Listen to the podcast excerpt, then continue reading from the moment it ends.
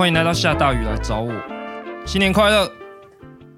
时间过得真快，记得去年新年的时候，我在跟大家分享新年的目标。呃，关于我们都具有结构化与自发性的生活面向，可以从这个方向去思考新年的目标。那如果你正在考虑新年目标的话，可以再倒回去听一次那一集，我自己也重听了一次。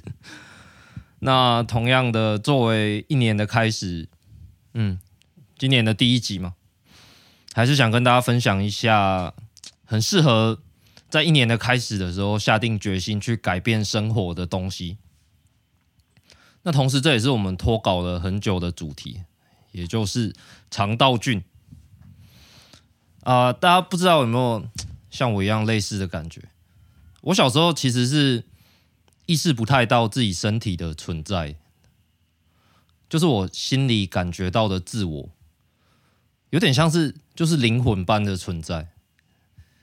就像说，你骑脚踏车的时候，可能脑袋中在想很多东西嘛，其实你是意识不到脚踏车的存在的，在你那种人车合一的时候，对。就是我的身体就像我的灵魂的脚踏车，那要等到脚踏车开始骑起来卡卡的，链条发开始发出一些奇怪的声音，或者是刹车断了，才会开始意识到它的存在。身体也是这样，当我开始觉得哦，真的累到没有办法做自己想做的事情，哦，真的觉得腰很酸，真的头很痛。喝完酒，隔天早上真的很想死。熬夜完，竟然需要五天才能恢复原本的状态的时候，我就开始意识到我的身体的存在，而且就是意识到我的身体就是我，不是我的灵魂，那那是同一个东西。所以我现在开始要讲的这个肠道菌的主题，呃，其实会连接到说怎么去。注意我们的身体，怎么去保养我们的身体，就是真的开始会很像你平常去诊所，医生开始喂教的那些东西。打雷该有电呢？这个是日文的，呃，怎么讲？你怎么敢说这种话？轮不到你来讲这个吧？你他妈怎么有脸讲这个的那个吐槽的词？对。每次要讲这种关于身体健康的话题，我心里就会冒出这个词。我这个习惯性熬夜、喝酒、忧郁、焦虑、吃东西乱吃的人，有什么资格讲这种这种资讯呢？那其实我们的 podcast 讲了很多关于预防医学的政策的话题，但到底预防医学它的内涵是什么？平常我们到底该注意些什么会比较健康？这种话题我们的 podcast 反而很少谈。那今天就来谈一下，到底要怎么样才能过有品质的生活呢？要怎么样照顾你的脚踏车，也就是你的身体呢？那其实总归来说，最重要的三件事就是吃饭、运动跟睡觉。打雷该有电呢？懂到哭泣该有电呢？轮不到你的嘴来讲这个，但是我还是要讲，因为怎么讲，我就是其实看了科学的东西以后，反而会比较容易接受，会被说服说，哦，原来是这样。希望大家听完今天这一集以后，也会有类似的感觉，然后跟我一样，呃，稍微开始改变自己的生活。那今天讲的主要是跟吃饭有关的部分，睡觉跟运动以后，我们有机会再来谈谈。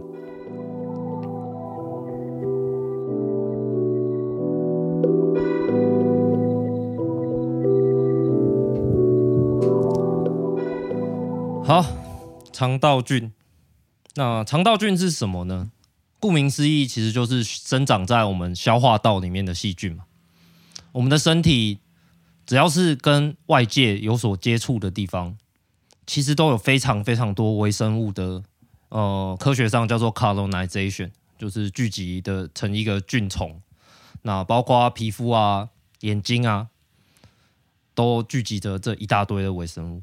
而我们的消化道，你可以把它想象成是一条往外开口的水管，从嘴巴到食道、胃、十二指肠、小肠、大肠、直肠、肛门，我们的嘴巴跟肛门是跟外界相通的，所以这整条管线里面都住着非常非常多的微生物，那也就是我们把它统称叫做肠道菌。长久以来，在医学上，我们对微生物都觉得它们就像是病虫害一样的东西。比如说，现在各种洗洁剂啊，都是会标榜自己有抗菌效果。然后，或是我们经过疫情嘛，任何东西我们都要用酒精消毒一下。我们对于微生物的态度就是，他们跟我们是水火不容。那我们从以前也就知道说，如果肠子破掉，会引起生命危险的原因，主要是肠子的细菌会跑到身体其他无菌的地方，那会造成很严重的感染与发炎反应。所以在很长一段时间里面，医学都拼了命的在发展抗生素，就像我们要跟微生物进行一场永无休止的圣圣战的感觉。但近年来，肠道菌变成一个很热门的科学领域，这个真的是很近年，因为。比如说，在我读书的时候，这个 topic 是这个主题还我们读书的时候还没有进入课本里面。那肠道菌在过去十年间，它已经被证实跟免疫、代谢还有神经功能有关。其实简直就像发现一个我们人身上的一个新的器官，它有一个自己完整的系统与功能的感觉。我们来想象一下，肠道菌在我们身体里面到底有多少？如果我们用大家比较能理解的数量级来形容的话，我们每个人身上都有二到三公斤的肠道菌，两公斤到三公斤，而我们的粪便大约有一半的重量，它它的内含物都是活的跟死的肠道菌。也就是说，我们以为我们粪粪便就是我们吃的东西代谢而成的，那其实不是，它在我们消化过程中跟着一大堆，有一半都是细菌，哎。不只是细菌啊，各种微生物与它们的尸体排出来的，很惊人的数量。它其实远远的比我们想象的还要更多。那这些微生物跟我们是处于一种共生的关系，我们就像是它们的栖息地一样，然后它们则提供了许许多多的代谢物、激素、酵素，来影响我们的身体、心情，甚至是想法。那我觉得从某个角度来说，这些微生物甚至可以说，它就是你的自我的一部分，它就像你的另外一种细胞一样。比如说最有名的应该是 serotonin，也就是血清素。大家应该多少都知道，serotonin 跟我们的快乐与幸福感有非常大的关系。大部分的抗忧郁剂也是跟 serotonin 的作用的机制有相关。我们身体有九十 percent 以上的 serotonin 都是在肠道中合成的。那我们现在更进一步研究，就知道这些在肠道中合成的过程中，跟肠道菌是有非常大的关系的。所以你的快乐跟你肠子里的微生物是有关系的，很有趣吧？那下一个问题可能是，我们的肠道菌到底是哪里来的？目前科学的研究成果是，我们的肠道菌。最主要的成分是由我们三岁以前接触的人、动物、环境来决定。它甚至也跟你是自然产或者是剖腹产有关。如果你自然产的话，你的肠道菌就会含有呃正常阴道菌丛的成分；剖腹产则否。它跟你生出来以后谁常常抱你，家里有没有很多人进进出出，你有没有养猫，你有没有在泥巴里打滚，这些都有很大的关系。在三岁之后，在整个幼年期度过以后，我们的肠道微生物生态系就会达到一个相对稳定平衡的状态。那 其实这边就会有一个观点，就是我们其实就像是演化来让细菌去居住的一个载体一样。你去想象，子宫里面其实是无菌的。所以我们在子宫里面，呃，孕育的这个十十个月，都是在一个没有细菌的状态，没有微生物的状态。所以说，一个新生儿的身上跟肠道都是没有细菌的，没有微生物的。那以这些微生物的观点来看，我们去站在微生物的心情来想想看，你看到一个新的人类的出生，其实简直就像我们人类看到海中的一个新的一座岛，从来没有开发过，从来没有人涉足过。那这个问题就是，谁能在上面殖民最成功？对，这个就像我们的肠道菌达成一个稳定平衡状态的时候发生的事，很多很多的微生物想尽办法要在我们身上生活。那我们要怎么知道我们的肠道菌的状态？这么久以前就决定了。那怎么样的状态叫做好的肠道菌呢？如果我想要透过肠道菌来改变我的呃身体状态啊、心理状态等等，目前科学家们是使用基因定序来观察肠道菌的状态。史丹佛大学的人们他们在做完人类的基因定序以后，他们决定开始用同一套。机器去做肠道菌基因的定序，结果定序出来，肠道菌的基因序列是人类的一百到五百倍，所以我们身体里面其实有超多的基因是不属于我们的细胞的。我们知道基因它就是一一串命令嘛，然后它命令我们的细胞去做事，去合成一些东西，但是有超多不属于我们的基因的肠道菌的基因也在做这些事情，所以可以想象它跟我们的。生理与心理真的有相当大的关系。下一个研究则发现说，呃，健康的处在农耕畜牧生活的人的肠道菌，它已经跟健康的美国人长得完全不一样。那个肠道菌的菌种啊、多样性啊，都完全不一样。所以，虽然同样是健康的人，但是肠道菌可以长得完全不一样。也就是说，肠道菌它的状态其实是非常跟你的生活环境相关，甚至它是非常个人化的。那下一个研究是，我们知道美国有很多移民嘛，然后它是一个针对移民的研究。这些移民的人，他从原本在母国的农耕畜牧生活，来到美国，接受美国式的西方饮食。那在一年之后，我们就观察到他的肠道菌的多样性。开始随着时间慢慢的下降，然后甚至是一代一代的下降，它的下一代会比它更下降，下下一代会比它更下降。多样性，也就是说，它肠道菌的种类越变越少。所以，透过这些观察，目前科学家们的主张是，呃，西方式的饮食，也就是精致的淀粉、工业食物、杀菌的食物，它会让我们的肠道菌的多样性。慢慢减少，一代一代的减少，而肠道菌多样性的消失，它很有可能就造成了我们现代文明病，呃，现代文明人身上的很多问题。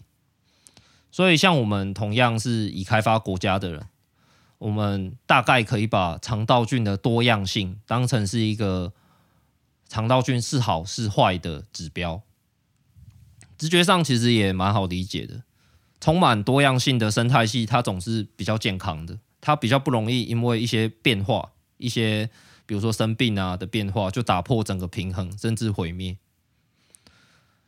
好，那要怎么让肠道菌变得更好呢？在这边的好，可能就是像我刚刚讲的，让它的多样性去提高。呃，先讲一个观念，我们现在已经知道 fiber，也就是纤维，或者说我们平常。常听到的一个词叫膳食纤维，对肠道菌的生长生长是有帮助的。呃，一个对于非洲传统采集狩猎部落的人人们的研究发现，这些生活在非常传统，可能跟一万年前的人类生活环境类似的人们，去研究他们的饮食，他们吃的膳食纤维可以达到每天一百到一百五十克。那现代的美国人平均是十五克，相差十倍左右。所以，我们跟以前的我们的祖先的生活的饮食最大的差别，其实就是在于我们吃的膳食纤维的多寡。这样讲可能有点难理解。一份烫青菜大概含有三克的膳食纤维，一份烫青菜。那便利商店有卖那种分解茶嘛？他就说里面富含膳食纤维的那种茶。呃，里面有大概五克的膳食纤维，对。那传统采集部落的人，他们每天是一百到一百五十克，也就是说，你每天要吃三十盘，哎，不是五十盘烫青菜才可以达到他们的水准，或者你要喝呃三三十罐分解茶。好，所以 fiber 纤维对于肠道菌的生长是有帮助的。这这个带来的接下来的这个实验，这个实验是一个动物实验，它用老鼠分成两组。一组老鼠给它 high fiber 的食物，就是富含很多纤维的食物。那另外一组则是给它 low fiber 的食物，也就是比较接近我们现代人的食物。那结果发现，呃，吃的像现代人纤维很少的这一组老鼠，它的肠道菌的多样性明显的慢慢下降，就像移民去美国的人一样。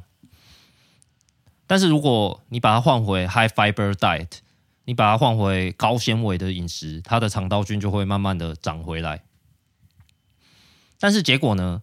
这一群吃着低纤维的食物的老鼠，它也经过繁殖，繁殖了四代以后，也就是它的曾孙的老鼠，它的肠道菌的多样性下降得更严重，而且已经达到一个稳定的状态。也就是说，四代以后的这个老鼠换回 high fiber diet。高纤维饮食之后，也没有办法再重建它的肠道菌的多样性。而高纤维食物的老鼠们，它们经过四代之后，肠道菌则是一直维持在差不多的高多样性。那如果我们把第四代的曾孙的高多样性、高纤维的老鼠，跟进行一个叫做 fecal transplantation。到低多样性的老鼠身上，好，这个其实就是叫做粪便移植，就是把它的粪便移植到这些低的多样性肠道菌的老鼠的肠道里面，肠道菌的多样性还是会重建的回来。好，从这个实验，我可能有点复杂，大家可能要仔细听。从这个实验的结果，我们发现的结论是说。如果我们要拥有高多样性的肠道菌，第一个我们要有碰得到好的肠道菌的渠道，像是那个第四代的吃低纤维的老鼠，它们在繁殖的过程中，一代一代肠道菌的多样性慢慢减少，所以它能得到这个好的肠道菌的渠道就慢慢消失了，必须要做粪便移植，从高多样性的老鼠身上的粪便来获得新好的。足够多多样性的肠道菌。第二个则是 high fiber diet，就是呃纤维足够多的饮食，来维持这个对于多样性肠道菌营养的环境。所以第一个我们要有渠道可以碰得到好多样性的肠道菌。第二个我们要有足够的纤维的饮食来维持多样性肠道菌的生长的环境。那为什么膳食纤维 （fiber） 对于肠道菌来说这么重要呢？呃，我们人类其实自己是没有办法消化纤维素的，我们没有办法消化膳膳食纤维，所以我们吃到的膳食纤维主要它会成为很多种不同的肠道菌的食物。肠道菌它们在吃膳食纤维以后，会将这个东西变成我们可以消化的东西，而这个过程其实就是发酵，发酵。我们的肠子其实一直在进行发酵这件事情，主要在大肠里面发生。而这个发酵的产物，从纤维经过肠道菌发酵之后，会产生非常非常多不同的产品，其中有非常多都是对于我们身体的调节有很大帮助的。所以，膳食纤维是对于肠道菌来说是非常重要的。那我们就可以来想一下。我们现代饮食的问题，我们现代人吃工业食物、精致淀粉、除菌后的食物，其实给我们带来了一系列的问题。呃，以医学上来说，包括代谢症候群、糖尿病、肥胖，呃，inflammatory bowel disease，就是发发炎的肠发炎性肠病，不好意思，我不知道中文是什么。呃，甚至有可能心理疾病。也有可能跟这个有关。那我们为了要解决这些问题啊，其实发展出了各式各样的饮食的解法，相信大家也都听过非常非常多。比如说现在比较流行的，像是断食啊，一六八，我们只有八小时吃东西，十六小时是不吃东西的。那有人做的更极端嘛，可能只有六小时是吃东西。那或者是生酮饮食，完全不吃碳水，只靠蛋白质跟油来获得营养素，等等等等，各式各样的饮食的方法。那这些饮食的方法，它第一个它有心理学上的原因，为什么呢？如果你注意看的话，这些饮食方法，它的原则都是告诉我们不要吃某一种东西，比如说断食就是某个时间段里面你不要吃东西嘛。那比如说生酮就是你不要吃碳水，其他都可以吃。不要吃某一种东西作为一个规则来说，对我们的脑来说是比较简单的。为什么呢？因为如果他是告诉你要吃某种东西，呃，比如说你一定要摄取。呃，菠菜跟地瓜叶，还有什么等等等等各种各样的绿色蔬菜，我们就必须每一餐都要做一个决定。我这一餐要吃什么？我我要怎么吃这些东西？我要去吃烫青菜呢，还是要去吃沙拉呢？等等等等。做决定对于我们的脑来说是高度耗费资源的，所以不要吃，它本身就已经告诉你一个决定了，你就不用再做决定了。对，所以这些饮食方法会流行起来，会成功，有它心理学上的原因。那第二个，真的有很多人因为这些饮食感觉比较好，身体变得更健康了。为什么呢？或许可以这样看：对于习惯现代饮食的我们来说，这些饮食方法可能真的是有好处的。为什么呢？因为很有可能我们是从一个肠道健康的。极度低点，极度不健康，肠道菌多样性极度缺乏的状态开始的，以至于我们只要不吃某些东西，通常都是精致淀粉或是工业工业化的食物，我们只要不吃这些东西以后，我们就会稍微变得好一点。对，所以为什么这么多人主张不要吃碳水，不要吃碳水化合物？因为我们实在是很难吃到好的碳水化合物。所以是我们甚至只要开始不吃碳水，我们就会开始觉得哦，我的身体好像渐渐在变好。那一个被问了无数次，也有无数复杂到爆的答案的问题，就是那到底我要吃什么才是健康的饮食？那目前科学界的共识其实意外的简单，连接到前面的肠道菌，就是以植物为主的高纤维饮食。以植物为主的高纤维饮食就是健康饮食。你只要吃一大堆呃全谷杂粮，呃，这个就是比较好的碳水。比如说我们一般大家都知道糙米啊、紫米啊、全麦吐司之外，呃，比如说我们常常以为是蔬菜的，但其实是淀粉的，呃，甘薯、马铃薯、芋头、南瓜、山药、莲藕、红豆。地瓜、绿豆哦，地瓜就是甘薯，不好意思，这些都是好的全谷杂粮类的来源，也都是好的碳水的来源。那你你还可以继续吃豆类，豆类也有蛋白质嘛，然后也有很多纤维。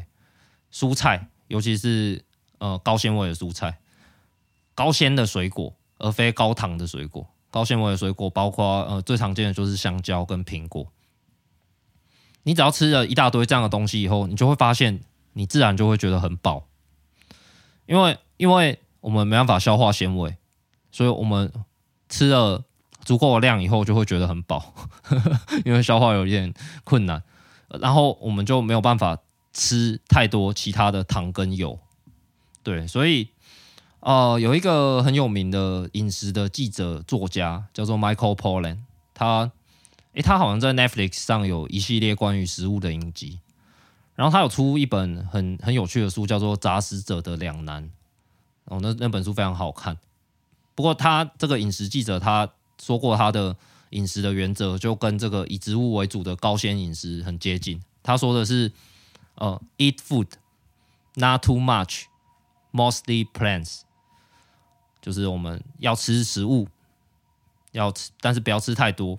然后我们大部分要吃蔬菜，呃，或者或者不是蔬菜，大部分要吃植物啊，因为我们刚刚也讲了很多非蔬菜的植物嘛，水果啊、甘薯啊、马铃薯啊、芋头啊这些。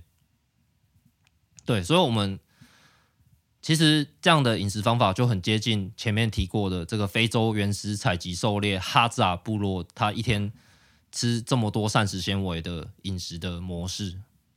也就是说，我们对我们肠子最好的饮食方模式是跟我们祖先可能经过几万年演化适应出来的饮食方式比较接近的这个方式。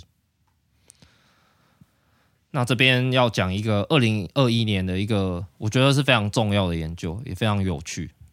这个研究它叫做呃肠道的呃肠，我们使用促进肠道菌增长的。饮食模式会影响到我们的免疫的状态。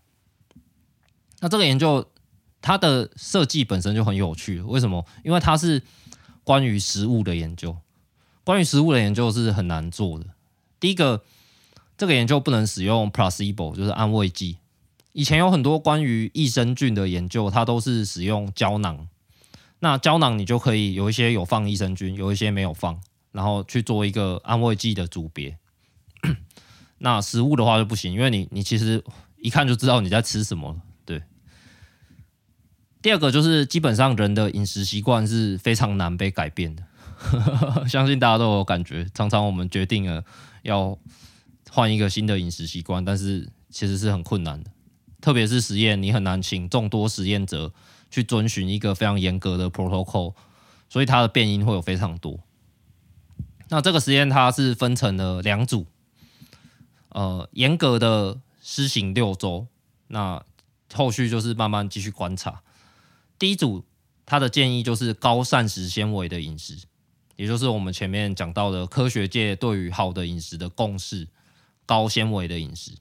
那建议他们提高膳食纤维摄取量，至少要到每天四十克。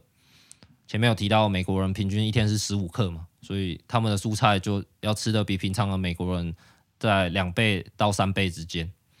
然后会告诉他们有哪些食物是富含膳食纤维的。另外一组则是请他们吃发酵食品，每餐都要吃两份发酵食品，总共六份，然后吃越多越好。两份发酵食品是什么概念？呃，其实就可以想象说，你今天去吃饭，然后你面前有一道泡菜，泡菜是发酵食品，那这样就可以算一道，就是我们一般吃饭的时候的一道菜，这样，然后每餐要有两道。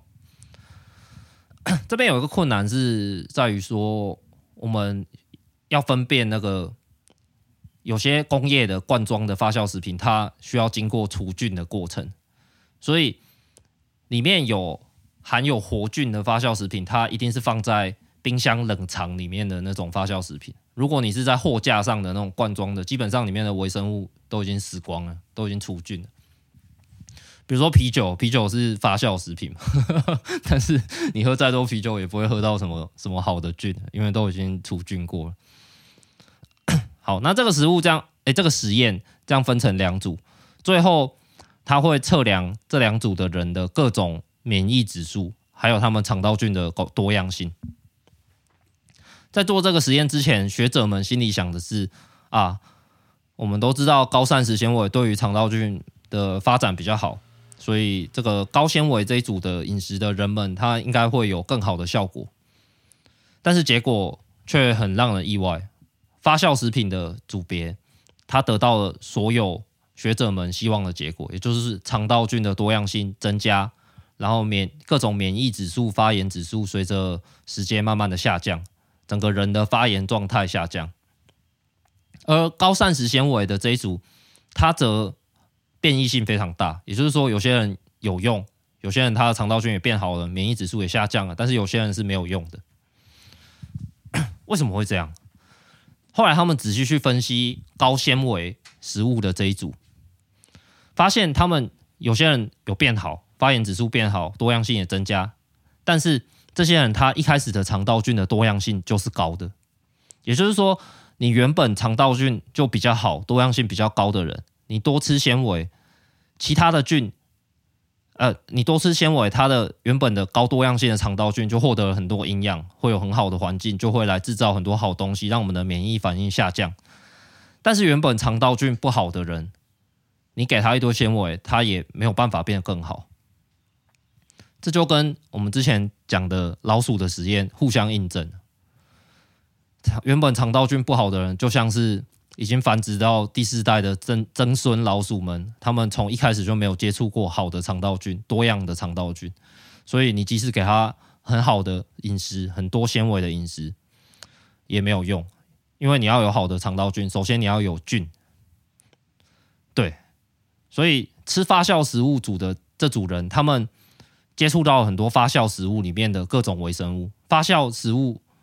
它本身里面就含有很多的各种各样的发酵的菌菌源呢，它保障了我们接触到更多的来源的不同种类的肠道菌，效果就普遍的好。而高纤维食物组则取决于你原本肠道菌的多样性的好坏。我觉得我读完这个研究以后，我想到的是我们刚经历一个 pandemic 疫情。这个疫情期间，我们所有的人都在疯狂的用酒精消毒洗手。其实我们很有可能是处于一个肠道菌重创的状态。那如果是小朋友，如果是这几年出生的小朋友，他们更是处于一个极度可能接平常接触到的菌的多样性极度下降的时代。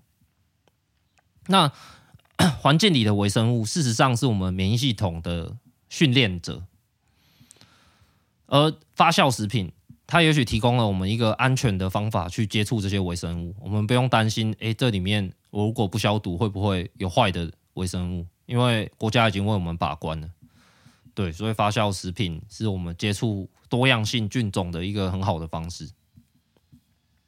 那为什么我们的肠道菌会影响我们的免疫反应呢？前面有说过，它会制造 serotonin 的嘛，可能会影响我们的心情。那免疫反应是为什么呢？呃。我们身体有非常大部分的免疫系统，其实是在肠道里面在作用的。为什么呢？很单纯，因为里面有最多不同种类的微生物。这些菌在肠子里面，它可能还可以当个好人，但是当它们可能在你的肝脏的时候，它可能就会变成脓疡，它可能就会变成一堆脓，会变成致病菌。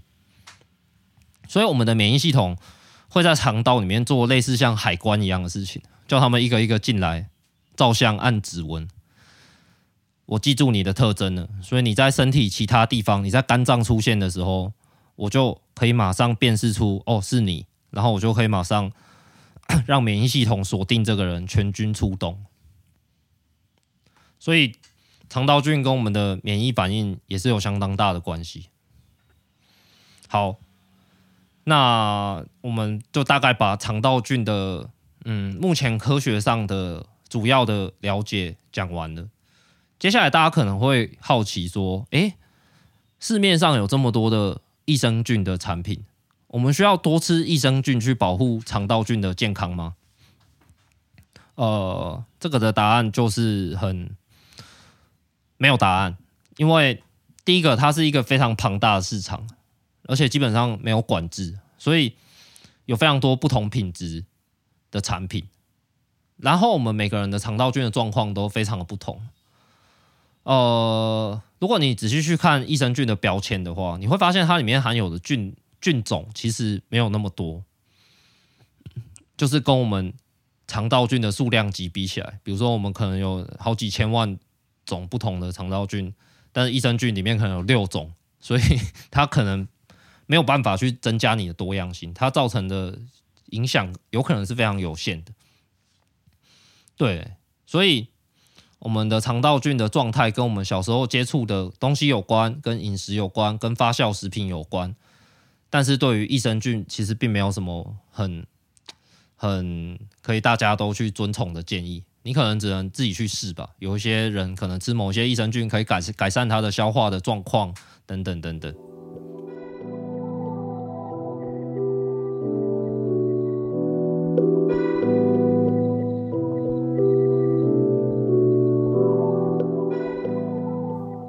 好，再来就进入了实践的部分。我们知道了这么多的肠道菌的知识之后，要怎么样去吃东西呢？我们要怎么去实践，让我们的肠道菌变好，让我们的身体也变好呢？综合以上的研究成果，我们要怎么养好肠道菌呢？第一，发酵食品，这个可以保障更多多样性的肠道菌的来源。那发酵食品，呃，大家比较容易取得，也比较符合我们饮食习惯的。第一个是奶类的优格跟乳酪，呃，第二个是豆类，比如说纳豆、豆腐乳哦，豆腐乳台湾人还蛮爱吃的。那蔬菜类的有泡菜、德式酸菜、酸白菜也是啊，但是我们比较不会生吃酸白菜，我们通常会拿来煮煮火锅啊、煮汤之类的。对你，你煮了以后菌就死光了，所以就没有用。那泡菜可能要注意一下，就是台式的那种黄金泡菜，它的含糖量非常高，所以你吃的时候可能要注意一下，会不会糖摄取过多。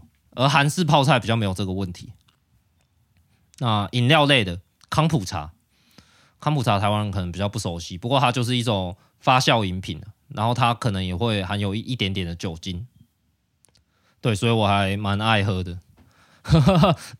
对，所以第一个发酵食品来保障你对多样性不同菌种的接触。第二个就是刚刚一直强调的，以蔬菜为主的饮食，以高纤维为主的饮食。那包括刚刚提过的呃全谷类的淀粉啦、蔬菜啦，还有高纤的水果啦，等等等等，豆类啦等等，就只有这两个原则而已。那这个结论对于我个人来说，其实还蛮开心的。为什么呢？以前也会去研究各种饮食的方法。其实很早，大家应该都知道，我们吃精致淀粉是一件不好的东不好的事情。但是，如果不吃精致淀粉，我们要用什么来作为主要的热量的来源呢？如果大家有去健身房的话，应该都很熟悉，所有的健身教练都会叫你吃一大堆蛋白质。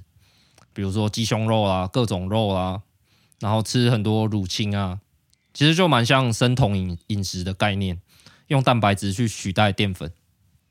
但是吃一大堆蛋白质这件事情，我个人心里其实是蛮抗拒的。为什么呢？因为蛋白质它是一个很稀缺的资源，尤其是肉，我们要花费非常巨大的碳排量，才能供应我们大家每个人都很有很多蛋白质。美国的。牛牛的养殖放牧是一个非常重要的碳排放的来源。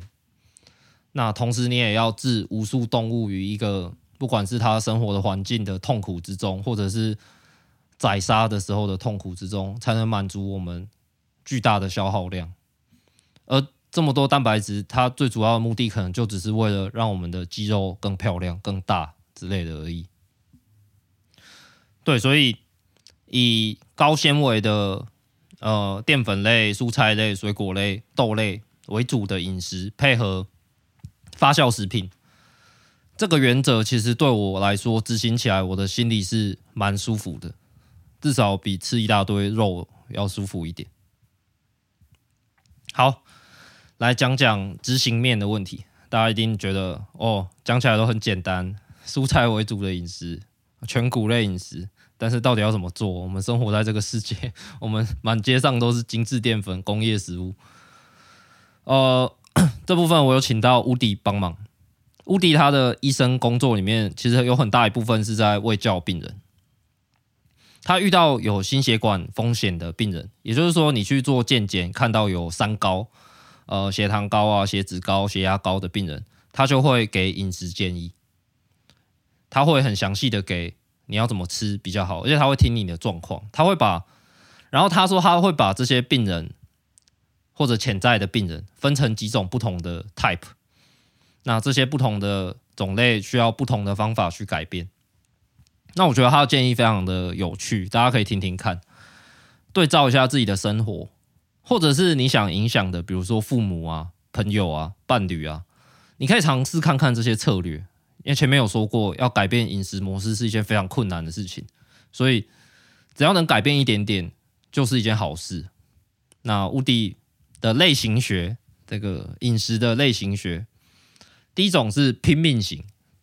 那这种类型的人，他本身会有一个很明确的目标，他想改变。就他本来就有一套他想要改变饮食的信念呢，他很容易被比如说一六八断食啊，或者是生酮饮食所吸引，但是他很容易就卡在这些 呃很教条性的规则里面。那这种人就是要找去找说他现在遇到的瓶颈是什么？为什么你已经这样吃了，还是你的血压还是不好呢？你的血脂还是不好呢？对，比如说去听他吃的东西里面可能。跟他说，你可能需要的是增加蛋白质跟蔬菜，或者说你虽然断食在这个区间里面吃，但是你吃的东西太烂了，你可以试着去吃更好的淀粉，试着去吃呃更多的蔬菜水果，你不要去否定它原本的框架，让自己做一点微小的改变。好，第二种人，这种人非常的多，他就会他就会跟你说，哦，我就是吃一般的东西啊，跟大家都一样。这种就是一种完全不关心食物的人，我我比较接近这种人。那这种人，呃，如果每天订便当或者是吃吃家里，通常就会稍微好一点，至少他会比较均衡，有吃到一些蔬菜跟肉。但是如果是纯粹外食的人，就通常就是 非常的非常的可怕的饮食方式。那乌迪的经验是，这种人最容易从早餐去改变。因为大家吃早餐，如果是正常上班族的话，大家的早餐通常会比较固定。乌迪就会跟他说：“那你帮我在早餐里面加一颗蛋，帮我把有糖的奶奶茶换成无糖的咖啡，然后帮我多买一份生菜。我们一天只有三餐呢，所以只要你改变了你的早餐，其实你就改变你三分之一的饮食了。”好，下一种类型是上瘾型。最常见的大概有糖啊、油炸物，还有酒精。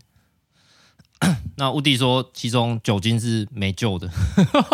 通常，通常酒精成瘾的人，他他的自我认同会跟酒精绑在一起，甚至他的生活方式啊，他的朋友组成都是跟酒精绑在一起的。